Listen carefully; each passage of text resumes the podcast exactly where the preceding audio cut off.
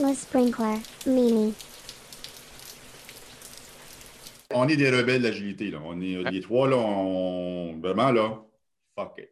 OK? Donc, on approche notre retraite, on a du fuck you money, on a parlé en long et en large. OK, peut-être pas Mathieu, mais. un peu. J'ai a quatre enfants, euh, toi, t'en as trois. Euh, moi, j'ai une fille de 22 ans qui est autonome. Ouais. Fait qu'il y a juste toi qui a un bon compte en, un compte en banque appréciable, Eric. Fait qu'on comprend pourquoi c'est toi le rebelle de la gang. ouais, non, ça se peut, ça se peut, ça se peut, ça se peut, ça se peut, hein? Ça se peut. Euh, le client dit, euh, c'est une, grosse corpo, le client mm. dit je veux, je veux scaler, je veux qu'on m'installe un scaling framework, mm-hmm. bam. Puis nous, on est des rebelles, puis on dit non. On dit tu dois déscaler ton organisation. Tu dois décomplexifier les choses. Le scaling de bidule truc muche va juste patcher des dysfonctions existantes, va juste vous éloigner du client, va juste créer des frustrations auprès des équipes qu'eux veulent eux-mêmes provoquer du changement. Euh, ça fait quelques années qu'on entend parler de descaling avec pas beaucoup de résultats, selon moi. c'est parce, que c'est tough. Il y a deux, as deux dimensions dans, le descaling. Fait pour moi, puis moi, je, moi, je vais avoir l'approche que si, encore une fois, si je suis obligé de synchroniser 100 personnes ensemble à toutes les 10 semaines pour se garder alignés, ben, je, vais comment, je vais dire, on va le faire, on va le rendre visible. On va les rendre visibles, tes dépendances. On va voir à quel point chaque morceau, on, va, on, va, essayer de, le, visualiser, ton spaghetti. On va se poser des questions. Lequel de ces lignes-là je peux découpler? Lesquelles que je peux me passer? Hmm. là, tu vas te taper ta structure organisationnelle, tu vas te taper la surspécialisation des gens. Fait que moi, je ne peux pas. Euh, mes programmeurs COBOL ne deviendront pas des programmeurs Java demain matin. Ça ne marchera pas. Ça marchera pas, euh, ça marchera pas comme ça. Euh, tu, vas, euh, tu vas taper la complexité de la chaîne de valeur aussi. Ça veut dire qu'à the end of the day, une chaîne de valeur complète, ça prend plus que 6 à 8 personnes. Mm-hmm. C'est sûr que ce qui est écrit en arrière de toi, la première règle du, scaling, si tu es capable de former une équipe produit multidisciplinaire qui est, qui est alimentée en continu avec son PO puis qui livre la valeur de façon constante, bravo, bravo si ce n'est pas aujourd'hui, si ce n'est pas aujourd'hui, au moins rester vigilant, toujours à la guet, pour pouvoir transformer, hein, le mot transformer. Exact. Donc oui, peut-être patcher aujourd'hui, mais avec une vision claire de notre but est de. Exactement. de devenir des entités autonomes, synchronisées qui livrent chacune d'entre elles des valeurs. Exact. là, on va, on, va les rendre visibles. On va, ça, ça va être notre backlog transformationnel. Comme au début, quand on disait l'équipe Scrum, hein, les premières équipes Scrum, on leur disait il faut que tu sois, faut que tu mettes un logiciel en prod à tous les 30 jours. Tout le monde tombait sans connaissance. Fait que là, OK, je, je, suis pas outillé pour faire ça en pratique d'ingénierie, en skill set, etc. Mm-hmm. Donc, je ne peux pas faire de Scrum? Non, non. On va commencer à faire du Scrum, on va le rendre visible. Puis le monde disait, ah, Jean-René, c'est quoi les trade-offs que tu es en train de faire? OK, il y a des affaires qui se passent en amont du sprint. Il y a une phase de test. On n'est pas tout à fait done dans le sprint. On est done, done le sprint d'après. On, on, faisait des trade-offs. Des sprints d'architecture. Trouver une zone exacte pour ne pas péter le client. moi, le client dit tout. Mm. Je veux te passer d'un big architecture upfront à quelque chose de plus light, de plus en collaboration avec les équipes, ben, ça n'arrivera pas du jour au lendemain. Mm. on, va partir à quelque part, puis effectivement, on va cheminer. des fois, le end state, il ne sera peut-être pas dans notre zone euh, rebelle, Eric, des fois. Des fois, l'organisation trouve sa zone. Enough. Je, je, suis enough agile for now. Je suis comme. Euh, le mot important dans ta phrase, c'est for now. Dans le contexte, dans la ben dans lequel l'entreprise baigne. Exact.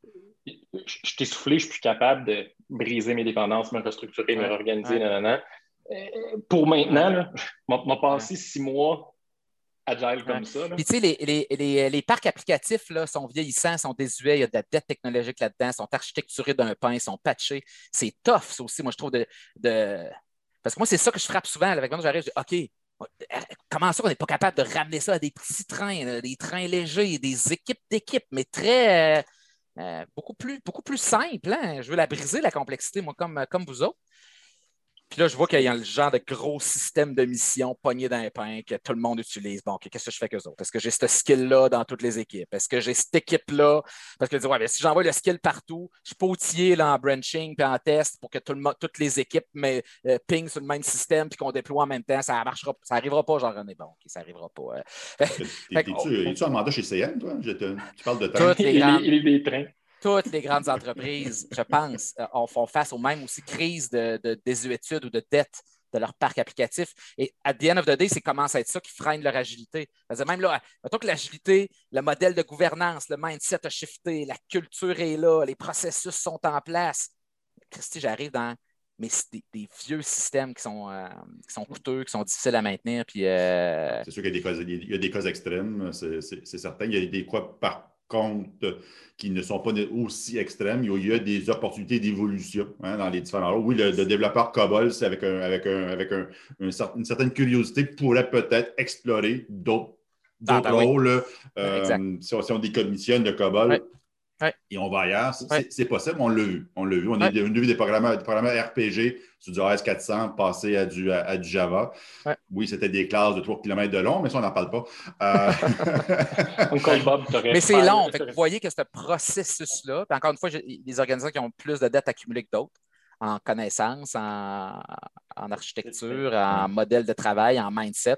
Fait que c'est long, là. C'est-à-dire comment Comment je fais pour les, faire prendre le swing? Mais comment rester vigilant par rapport à ça? Parce comme, comme moi, je, suis confronté aujourd'hui, c'est des, l'installation de, choses qui permettent de maintenir le statu quo. Ouais. Donc, euh, on, a compensé pour les, dépendances entre les, entre les civilisations, entre toutes sortes de choses. Et puis oui, on a mis, on a mis des, whatever les noms, là. Euh, je n'entrerai pas dans les noms spécifiques. Euh, gérer les dépendances. On s'assurer de, gérer le mieux possible. Entre autres. Essentiellement. Entre autres. OK, avec la, gestion de portfolio en haut, puis ça, ça décolle vers le bas, et, ainsi de suite. et que on voit qu'il y a des opportunités dans notre fin fond, on sait qu'il y a des opportunités de migrer vers autre chose, vers un descaling, pour lack of a better word. Comment, comment on peut accompagner l'organisation? Comment l'organisation peut rester vigilante à dire oui, aujourd'hui, on a mis ça en place parce qu'il faut que l'avion vole, il faut qu'on continue à livrer la marchandise, mais qu'on sait clairement que la FinTech, elle, mm-hmm. va, nous dépasser dans pas long. Mm-hmm. Euh, de rester vigilant, de transformer l'installation initiale d'un scaling framework. Ben, moi, ce que, je, que, je, travaille beaucoup, depuis que je fais euh, des, plus des déploiements d'agilité d'envergure ou des transformations organisationnelles agiles, je dirais que 2014, c'est peut-être mon premier mandat de, ce type-là d'envergure, parce qu'il y a une bonne grosse équipe de coachs qui se déploie, puis ça impacte euh, en dehors des TI, puis les ressources humaines sont impliquées, puis bon, etc. Mais mm-hmm. ben là, c'est de dire comment que, comment que ce programme-là de, déploiement de l'agilité ou d'évolution vers de l'agilité organisationnelle, comment que ce programme-là est géré au sein d'Agile? Mhm. C'est-à-dire comment que j'ai un, comité vision, une, une équipe multi, euh, multisectorielle, les, RH, le CIO, euh, euh, ou, dans la TI, les gens du développement, les gens de l'infrastructure, quelqu'un des finances autour de la table, les gens d'affaires. Puis, OK, ça, c'est notre vision. Vous savez, de la première rencontre que vous m'avez dit tantôt, Mathieu, ça, c'est notre vision, ça, c'est pourquoi qu'on le fait, comment on va se mesurer par rapport à ça c'est quoi qui va bouger comme indicateur de performance si on, gagne, on gagne en agilité? Mhm. C'est quoi la stratégie initiale? Ben là, il faut, il faut, il faut créer des, faut s'organiser le travail autour des value streams. Aujourd'hui, vous êtes poigné d'un pain. Euh, je pense que ça amène des planifications à l'échelle peut-être un peu plus lourdes, mais regardez, dans ce secteur-là, eux autres, ils n'en ont pas besoin de ça. Donc, déjà, j'ai toujours été très discipline agile, moi. Choose your way of working ou euh, context count, euh, choice is good. Scotch en Scotch en on, on, avait daté ensemble, Eric, c'est une folle virée à, Toronto. Mais, que, Après le jeu, quand tu as, dit, ben, tu sais, dans, la gestion de ma je pense que c'est le mot que tu as utilisé, de la transformation qui s'en vient, peut-être que je suis mal tombé, peut-être que. Ben, moi, ce que j'ai beaucoup observé, c'est que cette transformation-là, s'il y en a une qui est gérée de façon traditionnelle, c'est celle-là. on va partir, on va faire un gain, on va faire trois ça, ça, serait, ça, ça, serait, ça serait une grave erreur selon moi, Mathieu. Je sais pas pour vous, mais moi, j'ai vu ça au moins. moi, moi je roule avec une vision, j'ai une feuille de route, mettons, 6-12 euh, mois, puis avec des idées plus claires du prochain trois mois, puis c'est inspect and adapt. Là. Euh, mm-hmm. Je veux dire, on s'en va là. Qu'est-ce qui ça ne réagit pas comme on pensait? Il y a ça qui se passe. Il faut, pivoter nos stratégies. Il faut s'en remettre en action. Il faut communiquer. Euh, pour moi, c'est un, un programme. Ben, s'il y a un programme dans l'histoire des programmes qui a besoin d'être gouverné agilement, c'est un programme de transformation. Hmm. C'est intéressant parce que souvent, le public ou les gens qui travaillent hein, alentour de, de, ce programme-là, s'il y en a qui ont un petit peu moins de connaissances, un petit peu moins d'expérience avec l'agilité, puis que leurs réflexes de gestion sont très, très, sont très, Je vous donne un exemple de ça. Je vous donne un exemple de ça. Moi, un des, un des, un des longs euh, programmes que j'ai eu la chance de, de contribuer dans les dernières années, on avait commencé en 2016. Puis en 2016, encore là, la, première conversation, euh, le CIO, c'est le fun. Déjà, lui, il dit, j'en parlais à ma boss, qui est la CEO. Puis euh, tout de suite, la CEO, il dit, moi, je suis d'accord avec ton truc d'agile, mais ça ne sera pas l'ATI qui va l'idée. Ça va être un, ça va être une initiative de transformation organisationnelle. Cool. On, avait, on, a de se donner une condition de succès, euh, le fun. Fait que là, on, commence à jaser, on essaie d'établir le scope. Puis tu vois que la conversation était nous allons faire nos projets en agile. On était en 2016. Euh, en 2016, euh, mettons, moi, sur mon marché à Québec, il n'y a pas encore de, de, safe ou de train. Ou de, en 2016, non, vraiment pas. on fait du projet agile. c'est vraiment ça qu'on fait. puis encore une fois, dans ma chaîne de valeur, hein, des fois, l'upstream de tout ça, euh, comment que le. Non, il y a un business case qui est approuvé avec du financement. Là, on va renverser le triangle, puis on va, on va monter un backlog, puis on va essayer de maximiser cet investissement de ce projet-là. Puis on va, on va des fois même constituer des équipes pour ce projet-là. Fait que, bref, on part de même. On part de même. 2016, 2000, OK, un projet, deux projets. Oh, les autres, c'est des petits projets, ça. il arrive quoi si je mets tous les projets pour essayer de garder l'équipe stable? Il arrive quoi si je mets tous les projets bout en bout? Dans un genre de thème stratégique qui a l'air d'être aligné avec ta planification stratégique. OK, c'est bon ça. Puis là, au-delà de garder l'équipe stable, si on avait un écosystème stable, regarde, c'est toujours les mêmes contributeurs qui gravitent autour. Puis là, pourquoi que l'équipe a là un PO sur le projet X, puis un autre PO sur le projet Y, puis là, il y a deux chargés de projet? Peut-être s'il y avait une gouvernance stable autour de ça, ça aurait l'air de quoi? Puis tranquillement, on s'est construit un écosystème stable. Puis on a shifté. On a shifté d'un modèle où on voulait faire du projet agile à un modèle où on, on a commencé à être un peu plus dans un, thinking, produit, un mode de financement euh, peut-être différent. On ne finançait plus les projets à la pièce. On demandait quand il est arrivé la planification de l'autre année, si tu répartissais tes budgets en fonction, en fonction de tes lignes de livraison, ça, changerait quoi pour toi?